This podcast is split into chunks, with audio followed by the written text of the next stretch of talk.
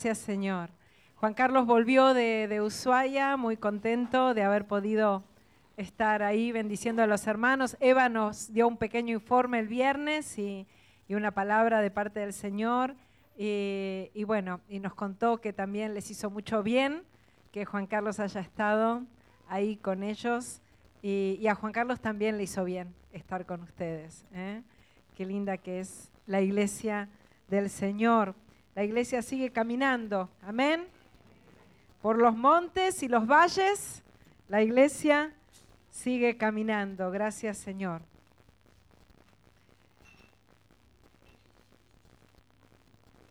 Eh, voy a leer la Reina Valera.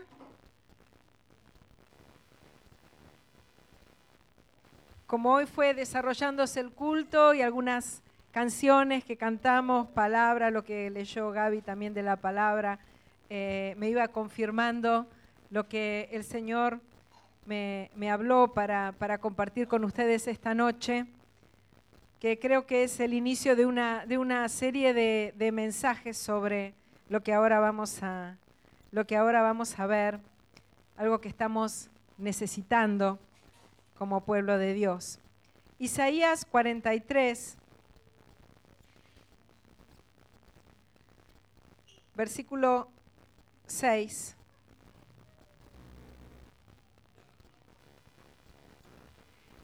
Diré al norte, da acá y al sur, no detengas, trae de lejos mis hijos y mis hijas de los confines de la tierra. Versículo 7. Todos los llamados de mi nombre, para gloria mía, los he creado, los formé y los hice. Amén. Muchas veces nos preguntamos acerca de cuál es el propósito de Dios para nuestras vidas, pero generalmente lo hacemos como con un, eh, un razonamiento limitado, ¿no? Nos limitamos a, Señor, ¿qué querés para mí?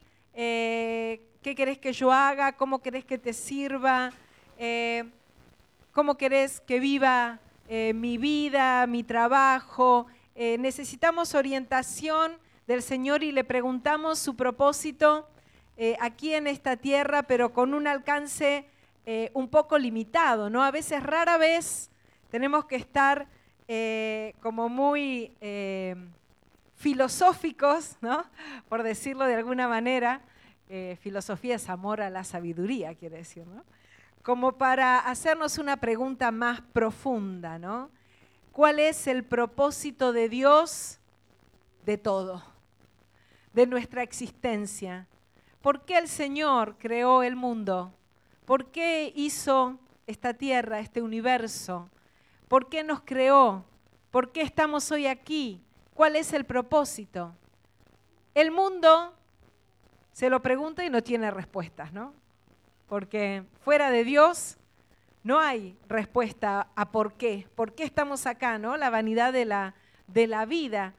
Y, y, fuera del Señor no hay respuesta. Es decir, los filósofos tienen libros y libros escritos acerca de posibles respuestas, pero ninguna es la verdad. La verdad se encuentra, la respuesta a esta pregunta existencial se encuentra solamente en la palabra del Señor con qué propósito Dios creó todo lo que existe, para qué nos hizo, por qué nos formó. Y leíamos en este pasaje, ¿no?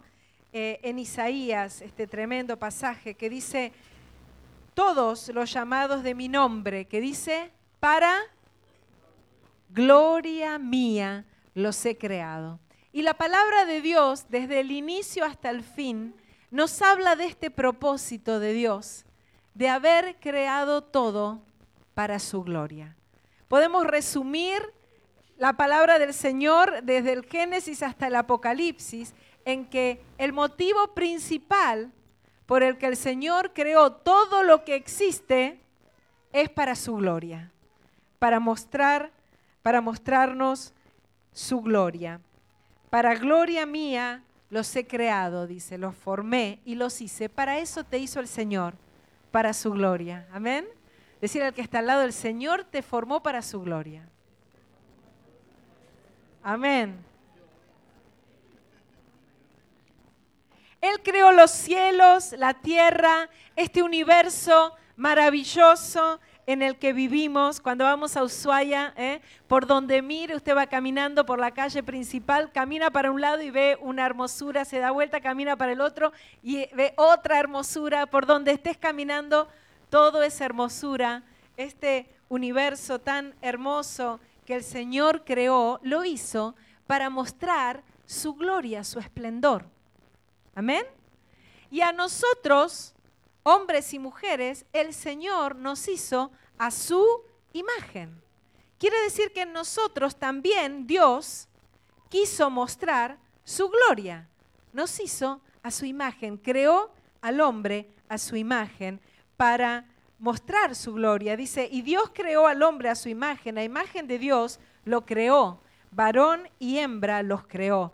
Dice en Génesis 1.27 los serafines en la visión de Isaías, dice que proclaman, Santo, Santo, Santo, Jehová de los ejércitos, que dice, toda la tierra está llena de su gloria.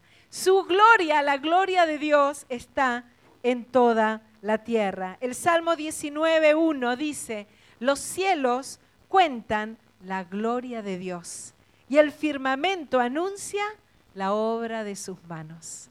Todo este universo que Él creó es para mostrar su gloria, para mostrar su grandeza. El universo maravilloso, no sé si ustedes vieron en Netflix una serie que se llama Nuestro Planeta o El, Planeta, algo así. Es preciosa.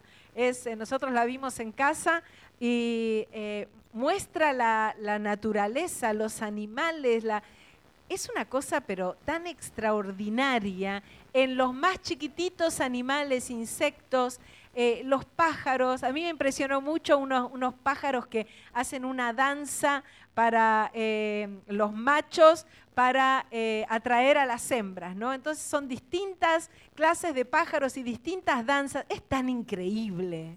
Es tan increíble cuando vemos lo que Dios creó en, en esa miniatura, en esa cosita chiquita que nadie ve, ¿no?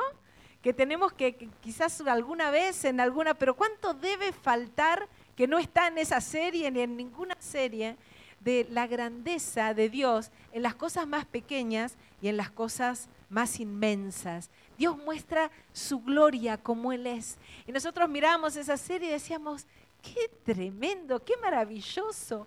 ¿Cómo alguien puede pensar que eso se forme de una explosión nada más, no?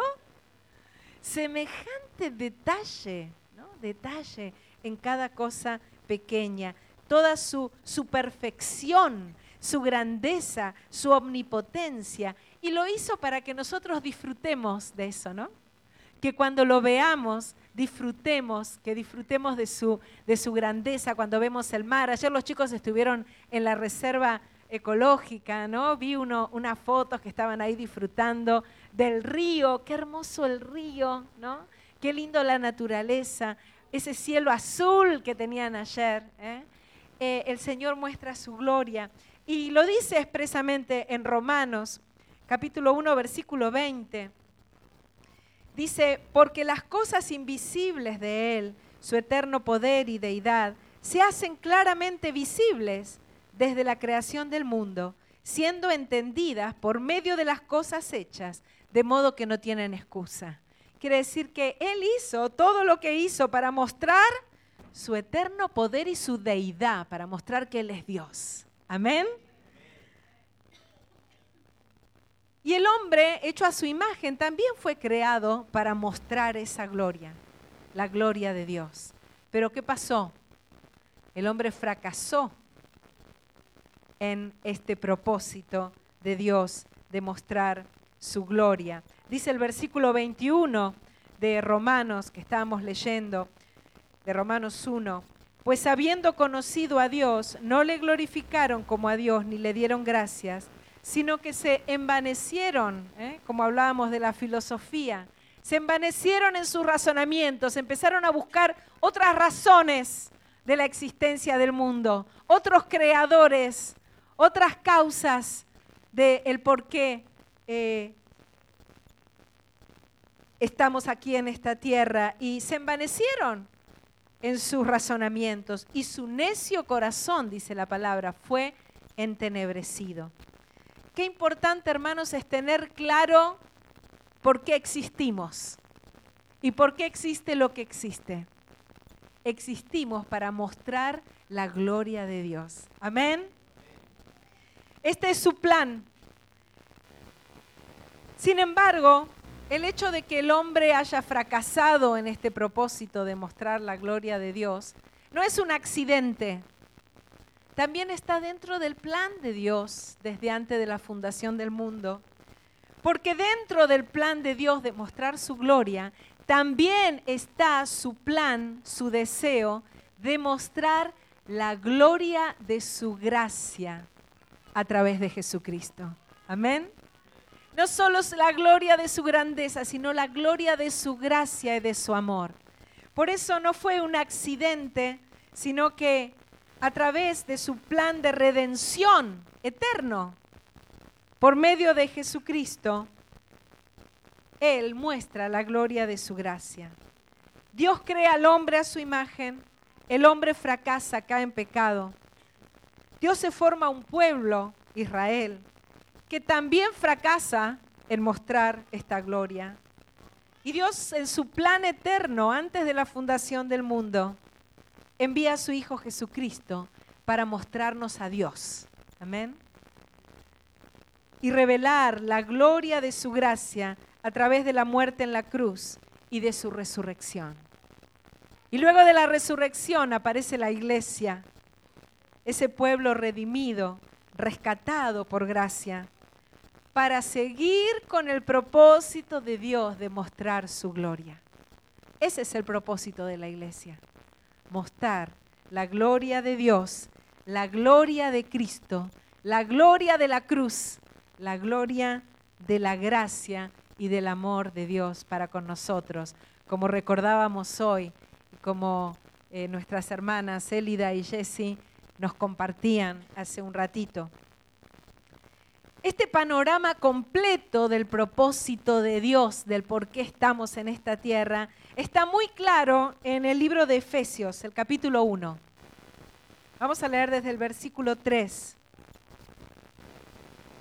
Y acá está muy claro contado cuál es ese plan de Dios. Dice, bendito sea el Dios y Padre de nuestro Señor Jesucristo, que nos bendijo con toda bendición espiritual en los lugares celestiales en Cristo, según nos escogió en Él antes de la fundación del mundo. ¿eh?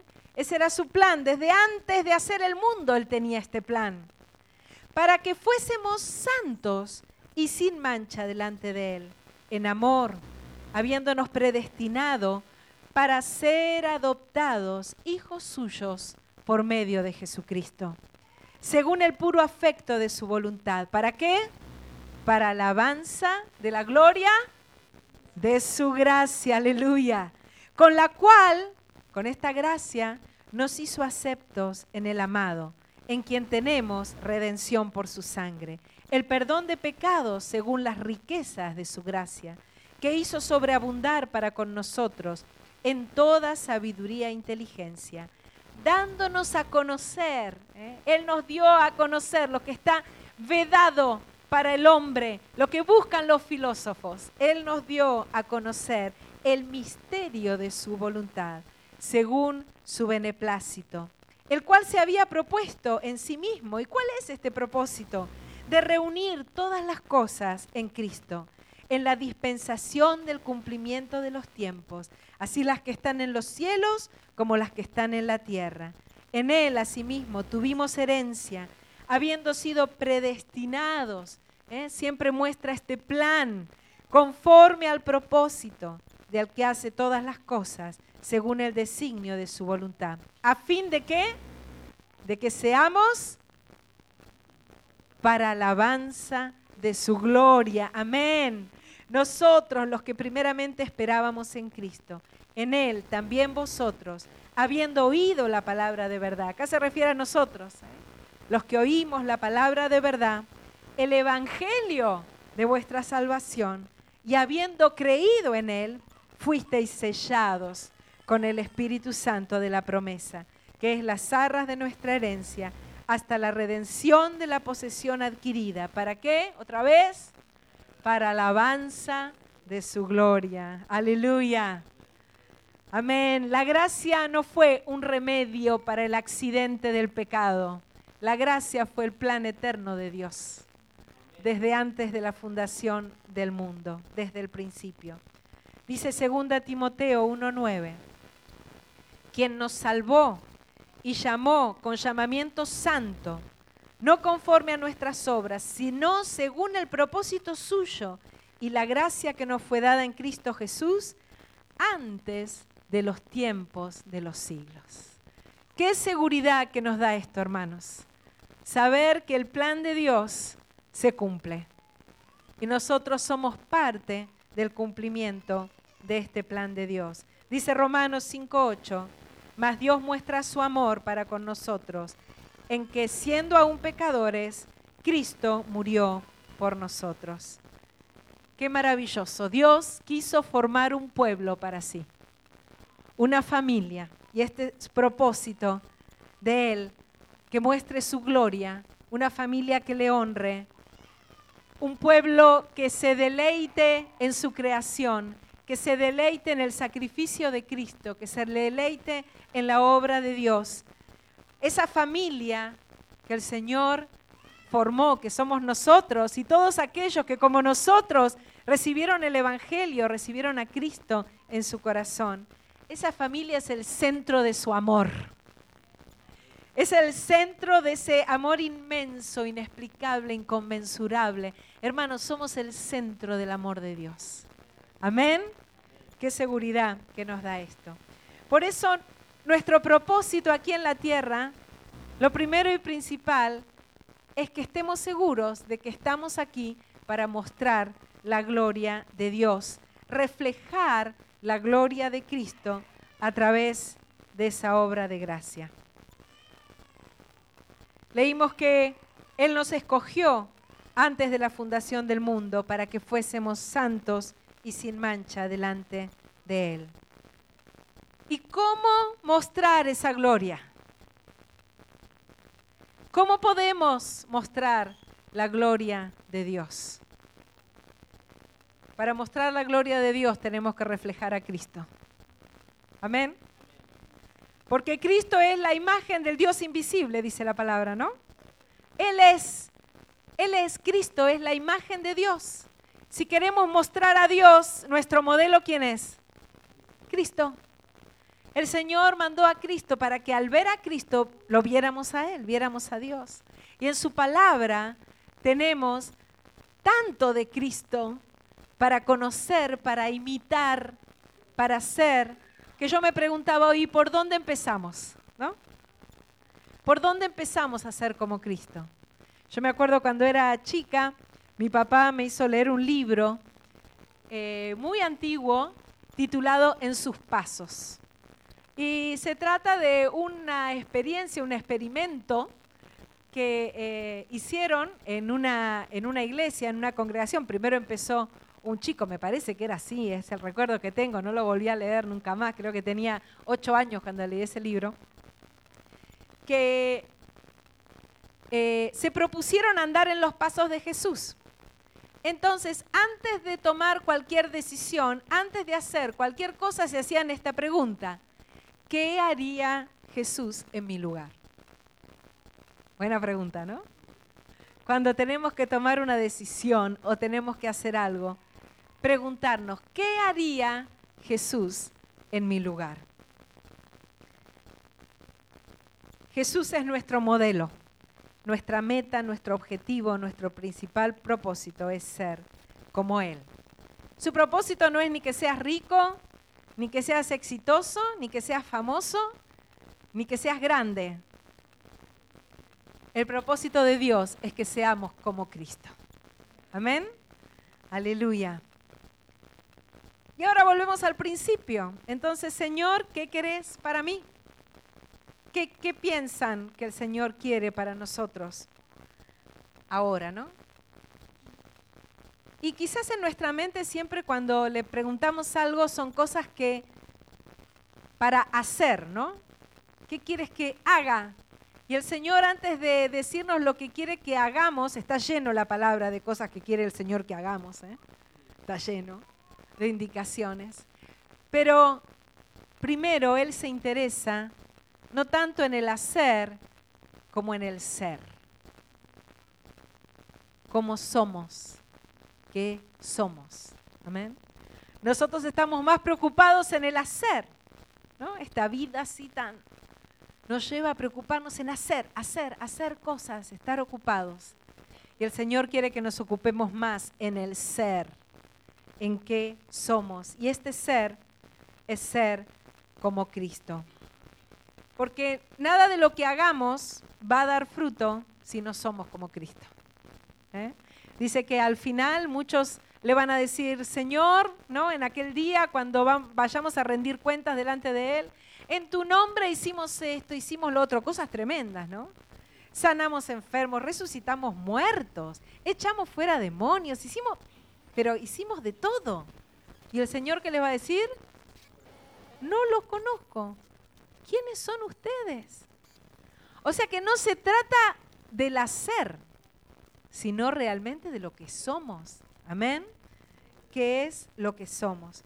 Y, por eso digo que quizás esta sea una serie de algunos mensajes que, que, quisiera compartir con ustedes, porque empecé a pensar, ¿no? Señor, ¿y por dónde empezamos? ¿Cómo, cómo sos vos? ¿Cómo querés que seamos? ¿En qué querés que te imitemos? Y el primer pasaje que se me vino a la mente fue cuando Jesús les dice eh, en, el, en Mateo capítulo 11, versículo 29.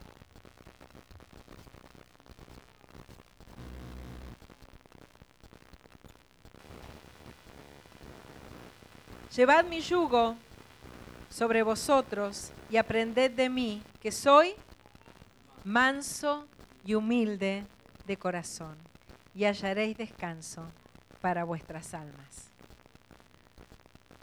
Aprended de mí, que soy manso y humilde de corazón. No sé si hay otra, otra indicación del Señor que diga que lo imitemos de alguna manera tan directa como lo dice acá, en algo, en alguna de sus virtudes.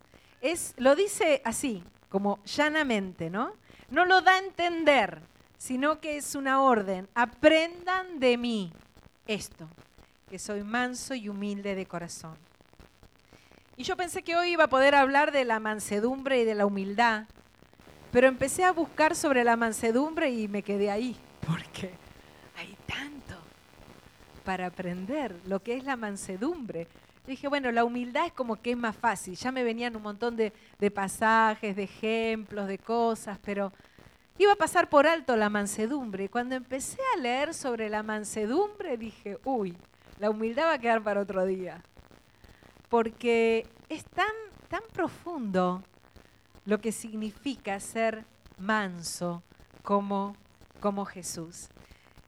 Ambas, la mansedumbre y la humildad, son virtudes que se aprenden no está hablando de una cuestión de temperamento, ¿sí? de carácter, eh, de ser personas tranquilas por naturaleza. Está hablando de otra cosa acá el Señor. La mansedumbre es parte del fruto del Espíritu. ¿sí? Cuando habla eh, en Gálatas 5 del fruto del Espíritu, uno de, eh, componente de este fruto es la mansedumbre. No es algo que poseemos naturalmente, la palabra nos dice que debemos revestirnos de mansedumbre y de humildad. Dice Colosenses 3:12, vestíos pues como escogidos de Dios, santos y amados, de entrañable misericordia, de benignidad, de humildad, de mansedumbre, de paciencia. Quiere decir que requiere un vestido, ¿sí? Tenemos que vestirnos de mansedumbre no, no es algo que nos viene por naturaleza, es algo que tenemos que adquirir, que tenemos que aprender del Señor. Hay promesa para los mansos y los humildes. Algunas personas, algunas eh, versiones hablan de mansos, otras traducen como humildes, pero dice que heredarán la tierra. ¿eh? Es una de las bienaventuranzas. Los mansos heredarán la tierra. La mansedumbre no es una cuestión de carácter, sino es una cuestión de fe. ¿eh? ¿Por qué? Porque viene de la vida del Espíritu en nosotros. La mansedumbre como temperamento carnal y natural podría entenderse como una debilidad de carácter y podría ser terrible, ¿no? Alguien que para no pelear, para no tener conflictos o no enfrentarse con la realidad, dice a todo que sí, acepta cualquier cosa, malcría a sus hijos, ¿no? El débil de carácter. Esto no es la mansedumbre. puede recibir maltrato de su cónyuge, va de un lado a otro aceptando cualquier doctrina, cualquier pensamiento que se le imponga. Eso no es mansedumbre como fruto del espíritu. La debilidad de carácter como temperamento puede ser fatal, siniestra. ¿eh? Busqué el significado de mansedumbre. Y no decía mucho, decía condición de manso. Así que tuve que ir a buscar qué quiere decir manso. Los sinónimos de mansedumbre son benignidad, tranquilidad, dulzura, suavidad. Los antónimos, miren, a veces se, se, entiende más una palabra por los antónimos, ¿no? El antónimo de manso, bravo, feroz, salvaje, bruto, violento, agresivo, insubordinado, indisciplinado, desobediente, inconforme, insumiso, desacatado. Ahí se entiende más, ¿no? Porque la mansedumbre es un fruto del Espíritu. Manso significa, mira lo que significa manso, domesticado, domado, amaestrado. Para darnos una imagen, yo me acordaba eh, en Punta del Este, una vez fui a Punta del Este hace como, no sé, como 30 años, vi que era chiquita. Y ahí de un lado hay una playa, ¿no? De un lado de la Punta del Este es una... De un lado hay una playa que se llama La Mansa. Y del otro hay otra playa que se llama La Brava. ¿eh? La Mansa y La Brava. Hay que usar un poquito la imaginación, muy poquito, para darse cuenta de qué se trata, ¿no? La playa mansa, las aguas tranquilas, uno puede meterse, nadar, ¿no? La brava, hay que ir con cuidado, ¿no? Porque las olas son bravas. ¿eh? Con la brava hay que tener cuidado. La mansa y la brava. A veces las aguas parecen calmas, pero hay corrientes subterráneas, ¿no? Hay algunos que parecemos mansos, pero ojo, ¿eh? yo leyendo esto me di cuenta de que necesito la mansedumbre de una forma, ¿no? Pensaba que era más mansa de lo que en realidad soy, pero a la luz de la palabra de Dios nos vamos dando cuenta ¿eh? de cómo necesitamos. A veces hay corrientes subterráneas que no vemos, esas miradas bravas, ¿no? Que lo dicen todo o esas sonrisitas sarcásticas. ¿eh? Eh, podemos clavar puñales de bravura con los ojos y podemos hasta matar a alguien. ¿eh? Con la mirada, con la sonrisa, con el silencio, con el desprecio. Ah, podemos ser bravos. Podemos ser bravos sin ser demasiado expresivos. Por eso que no es una cuestión del carácter, ay, el que habla mucho es bravo y el otro, el que está así, es manso. No. no, va mucho más allá. No hace falta mucha fuerza. Una mirada, un silencio, una risita burlona, una indiferencia. Los más calladitos no siempre son los más mansos, puse acá. No tiene que ver con la expresión, sino con el corazón. Un caballo sin domar. ¿Qué pasa con un caballo sin domar? Es un caballo salvaje, bravo, ¿no? No sirve para nada un caballo salvaje, ¿no? Que anda corriendo por los campos. No sirve para nada. ¿Qué necesita para que esa fuerza que tiene el caballo se encauce? Ser amansado, ser domado. ¿eh? ¿Y cómo se doma un caballo? ¡Oh! Teniéndole ahí, ¿no? De las riendas. Y corcovea y corcovea y corcovea, como hacemos nosotros, ¿no? Cuando el Señor nos trata. Corcoveamos hasta que nos rendimos. Hasta que nos amansamos. ¿Y qué pasa? ¿El caballo deja de ser fuerte? ¿Pierde la fuerza? No.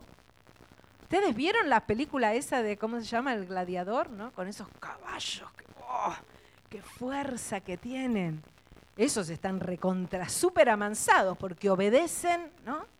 A la voz. Y nosotros somos iguales. Necesitamos el trato del Señor para la mansedumbre. No hay otra forma.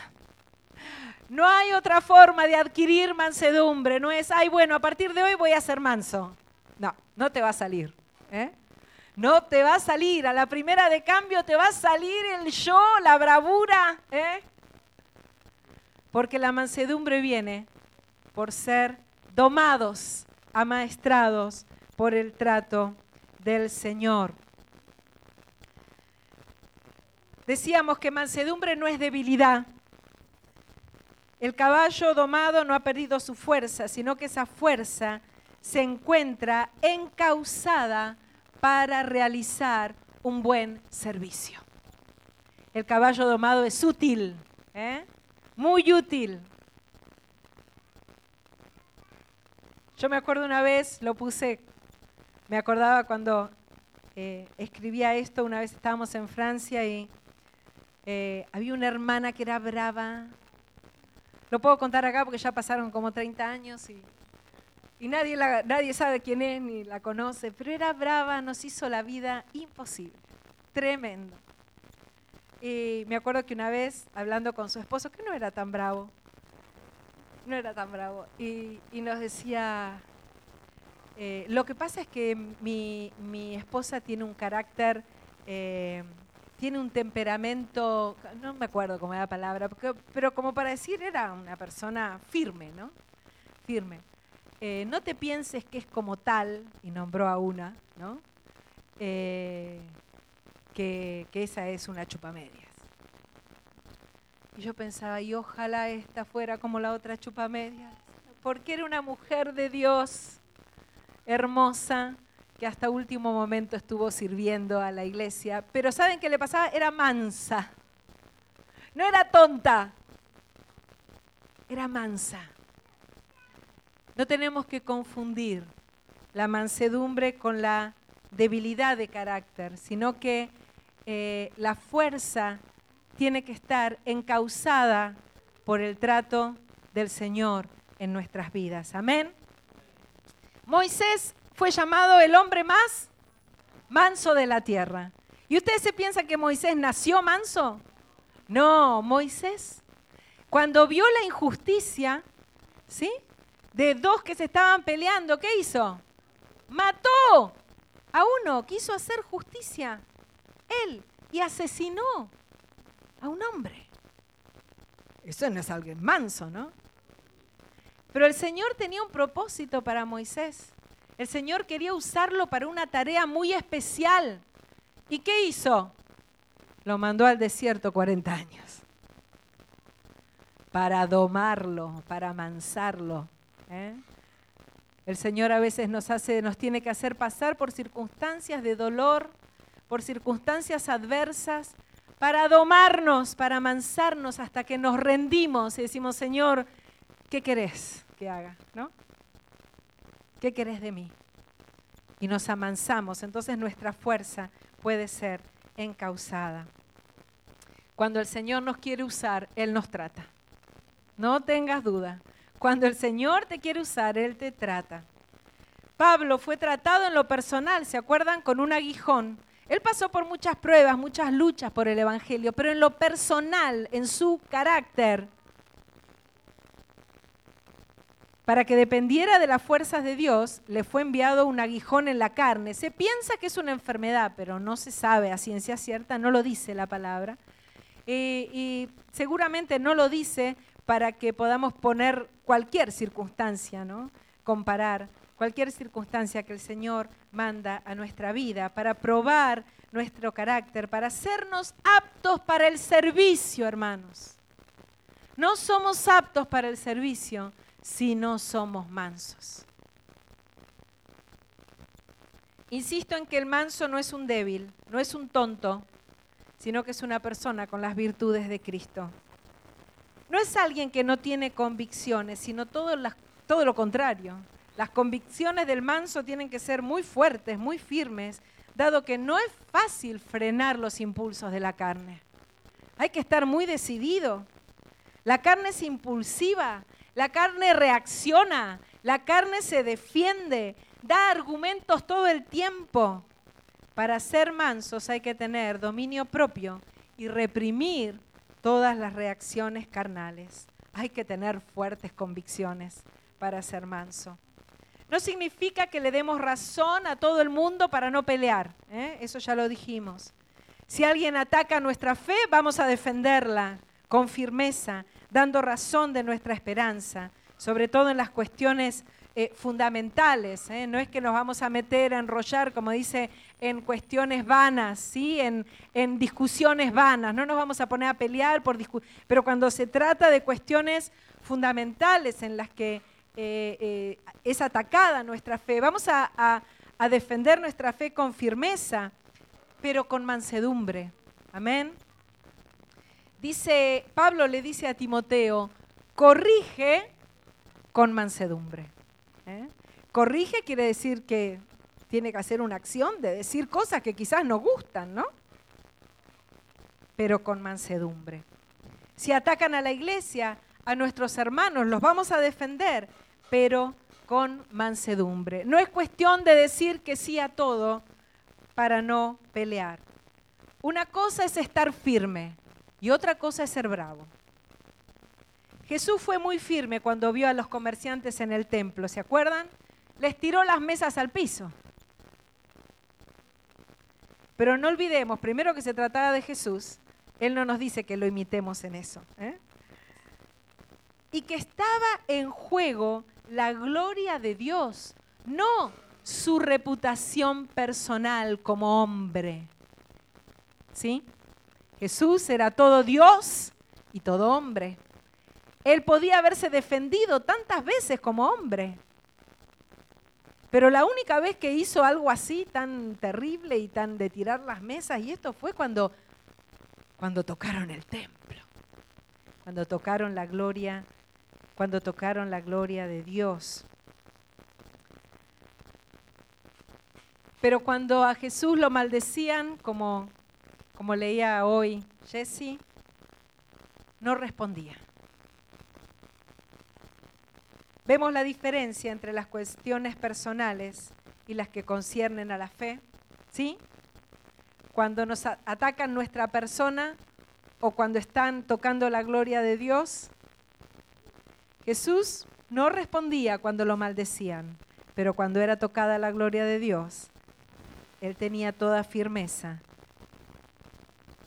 Aunque tenemos que tener cuidado, porque a veces hasta orando podemos ser bravos. ¿eh? Muchas veces cuando en las reuniones de oración decimos ¿eh? que a veces, bueno, esas oraciones, Señor, y te pido por mi hermana que está tan mal, vos sabés que está tan mal, vos sabés que chusma que es mi hermana, Señor. Vos sabés mi hermana qué mal carácter que tiene, por favor, bendecila. ¿eh? Ahí está, ahí, ahí estamos siendo muy bravas, ¿sí? Estamos siendo, pero estamos orando. Estamos en una, en una actividad espiritual. La bravura se puede disfrazar de espiritualidad. ¿eh? Podemos estar criticando, podemos estar eh, disfrazados de espiritualidad siendo bravos y no mansos. El pasaje de 1 Pedro, capítulo 2, versículo 18, describe muy bien el comportamiento del manso. Dice, criados, estad sujetos con todo respeto a vuestros amos, no solamente a los buenos y afables. ¿eh? ¿Dónde está el chechu? ¿Está el chechu? Se fue, bueno, contale. Que a la mujer esa gruñona también. ¿eh? ¿No es cierto que a veces eh, los encargados de edificio, algún propietario, ¿no, Ernesto? ¡Oh! Qué ganas de decirle lo que se merece, ¿no?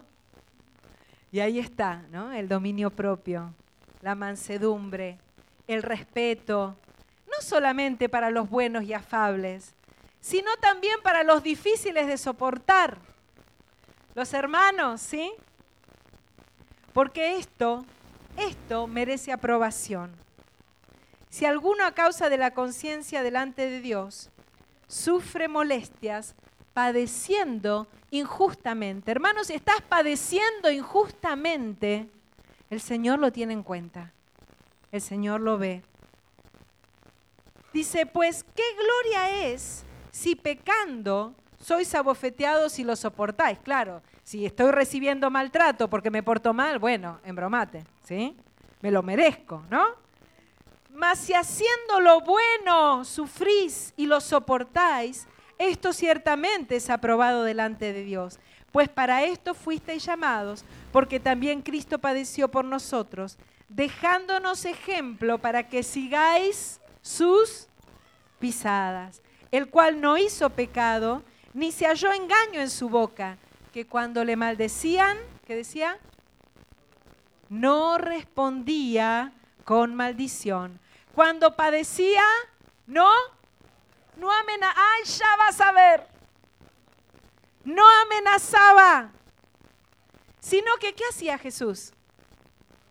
Encomendaba la causa al que juzga justamente. ¿Hacemos esto nosotros? Oh.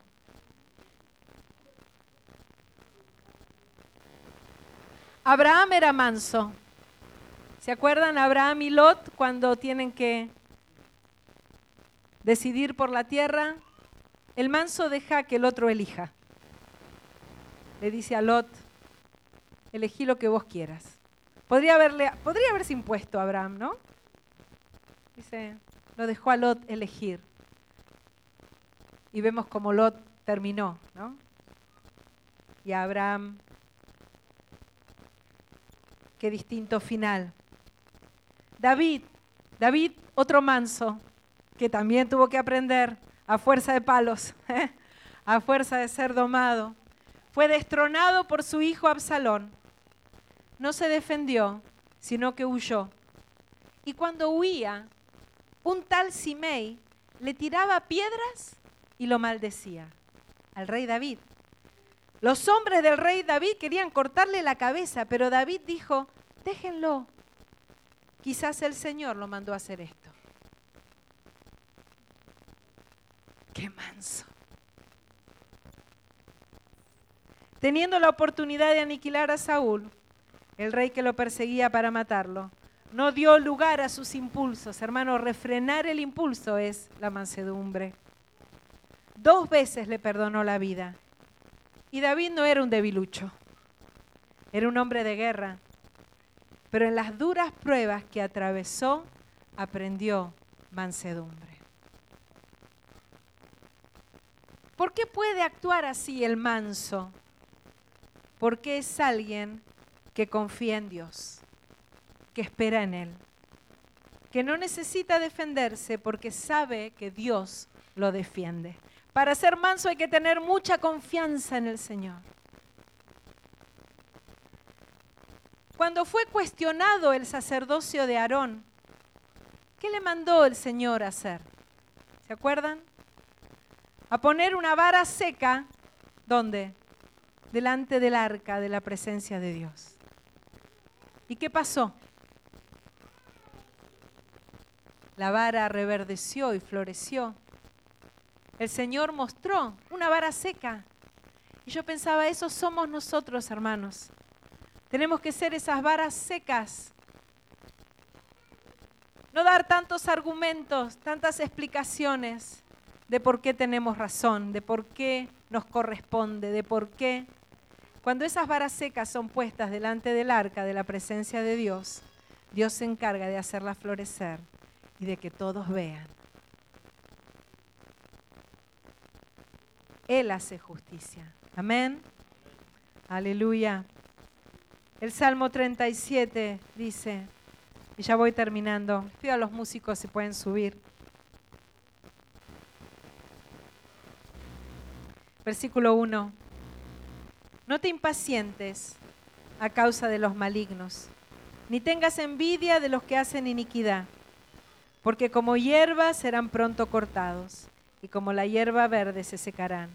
Confía en Jehová y haz el bien. Y habitarás en la tierra y te apacentarás de la verdad. Deleítate a sí mismo en Jehová, y Él te concederá las peticiones de tu corazón. Encomienda a Jehová tu camino y confía en Él y Él hará. Exhibirá tu justicia como la luz. Aleluya. Es promesa de Dios. Si es que tenemos justicia, porque si no nos va a mostrar que estamos equivocados. Y tu derecho como el mediodía. Guarda silencio ante Jehová y espera en Él no te alteres con motivo del que prospera en su camino. Por el hombre que hace maldades, deja la ira y desecha el enojo. Revestíos de mansedumbre.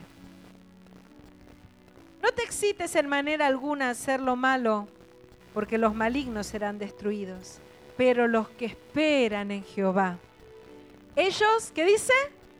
heredarán la tierra. ¿Es la promesa para quién? Para los mansos. Pues de aquí a poco no existirá el malo. Observará su lugar y no estará allí. Pero los mansos, esto es lo que cita Jesús después, este salmo, heredarán la tierra y se recrearán con abundancia de paz. Pasamos al capítulo 34. Espera en Jehová y guarda su camino, y Él te exaltará para heredar la tierra. Cuando sean destruidos los pecadores, lo verás. Vi yo al impío sumamente enaltecido y que se extendía como laurel verde, pero Él pasó y aquí ya no estaba. Lo busqué y no fue hallado. Pasamos al versículo 39. Pero la salvación de los justos es de Jehová, y Él es su fortaleza en el tiempo de la angustia. Jehová los ayudará y los librará. Los libertará de los impíos y los salvará. ¿Por qué? Por cuanto en Él esperaron. Hay promesa para los mansos, hermanos. Heredarán la tierra. Bienaventurados los mansos, dice Mateo 5, porque ellos recibirán la tierra por heredad. Hoy es al revés, ¿no es cierto? ¿Quiénes poseen la tierra? los violentos, los que avasallan, los que se llevan a todos por delante, esos son los dueños hoy de la tierra, ¿no? Esos son los dueños. Jesús describe la mansedumbre en el Sermón del Monte. Cualquiera que se enoje contra su hermano será culpable de juicio. Y cualquiera que diga necio, tonto, pero ni siquiera tonto le puedo decir al hermano, no, Cualquiera que le diga fatuo, idiota, dice otra versión, quedará expuesto al infierno de fuego. No resistáis al que es malo, antes a cualquiera que te hiera en la mejilla derecha, vuélvele también la otra. Jesús describe la mansedumbre.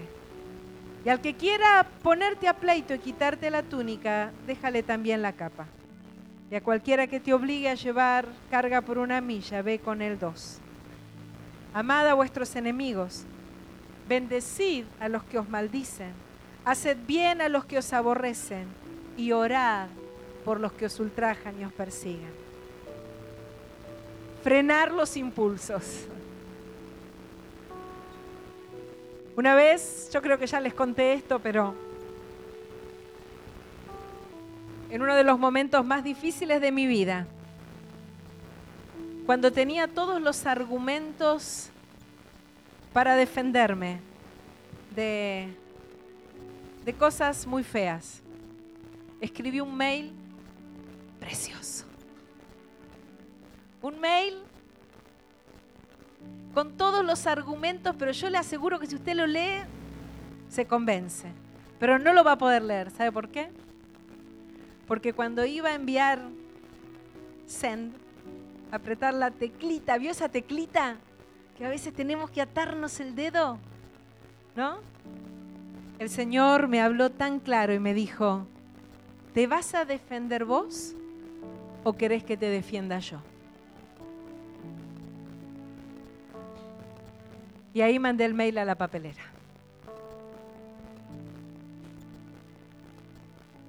Frenar ese impulso. ¿Saben qué es eso? Eso es tomar la cruz.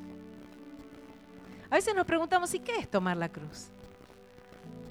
Tomar la cruz es frenar el impulso de la carne, morir al yo. El yo quiere dar explicaciones, quiere mostrar que tiene razón, quiere dar a conocer, quiere atacar, quiere... Es bravo el yo. El yo es bravo. Y el Señor quiere que seamos mansos. La única forma es tomar la cruz. Amén. ¿Se entiende? Crucificar mi yo y dejar al Señor obrar. No es fácil, duele, la cruz duele, duele. Necesariamente duele. Si no duele, no tomaste la cruz. Es otra cosa. Te convenciste vos mismo de que sos manso.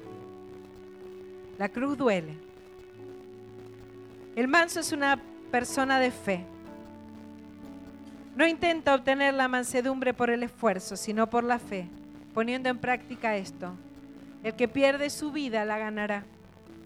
Haciendo este ejercicio constante de tomar la cruz cada día, somos domesticados, amansados.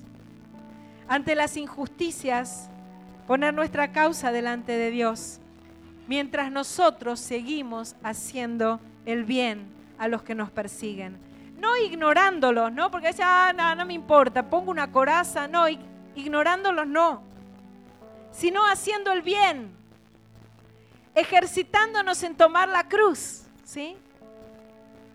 Por eso yo le decía al Chechu, amala, no la ignores, amala, concretamente, amala, no lo ignores. El manso tiene esperanza. Sabe esperar en Dios porque confía en sus promesas. El manso sabe cómo va a terminar la historia. Amén. El manso es más fuerte que el violento, porque el manso puede soportarlo todo, porque el manso está revestido de amor.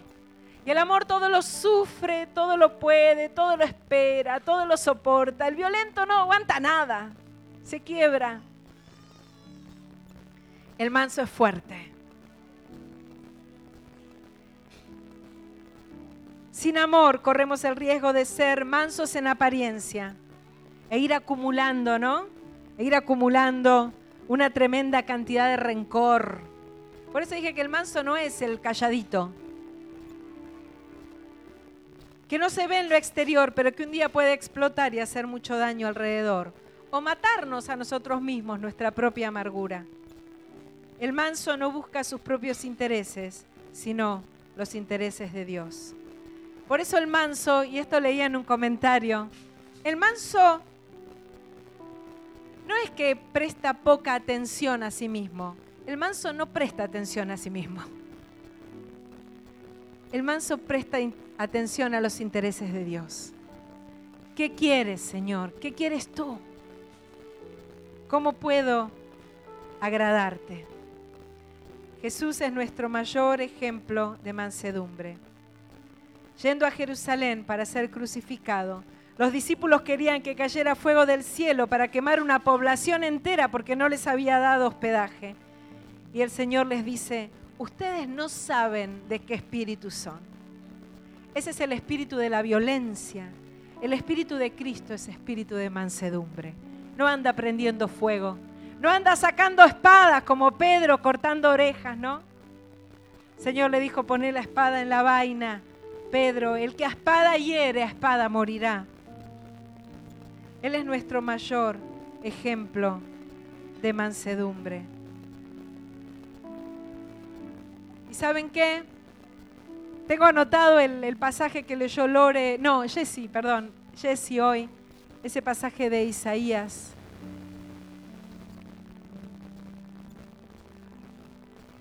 Tan tremendo el ejemplo de Jesús, de su mansedumbre. Revistámonos de la mansedumbre de Cristo.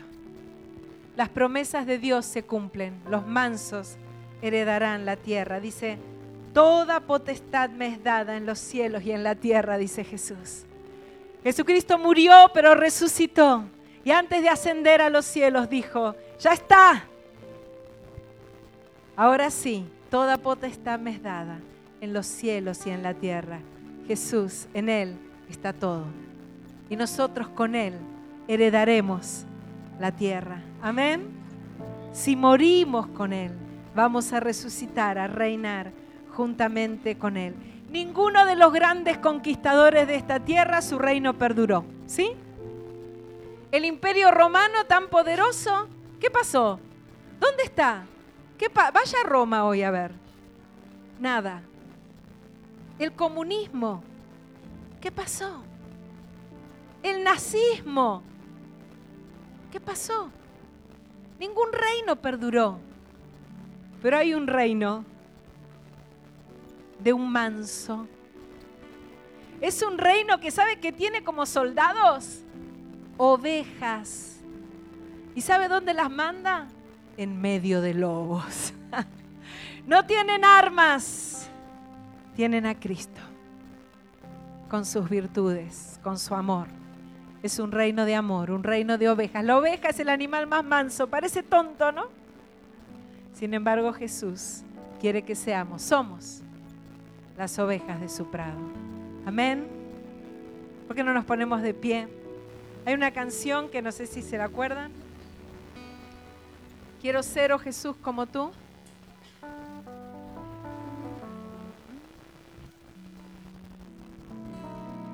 Quiero ser, oh Jesús, como tú.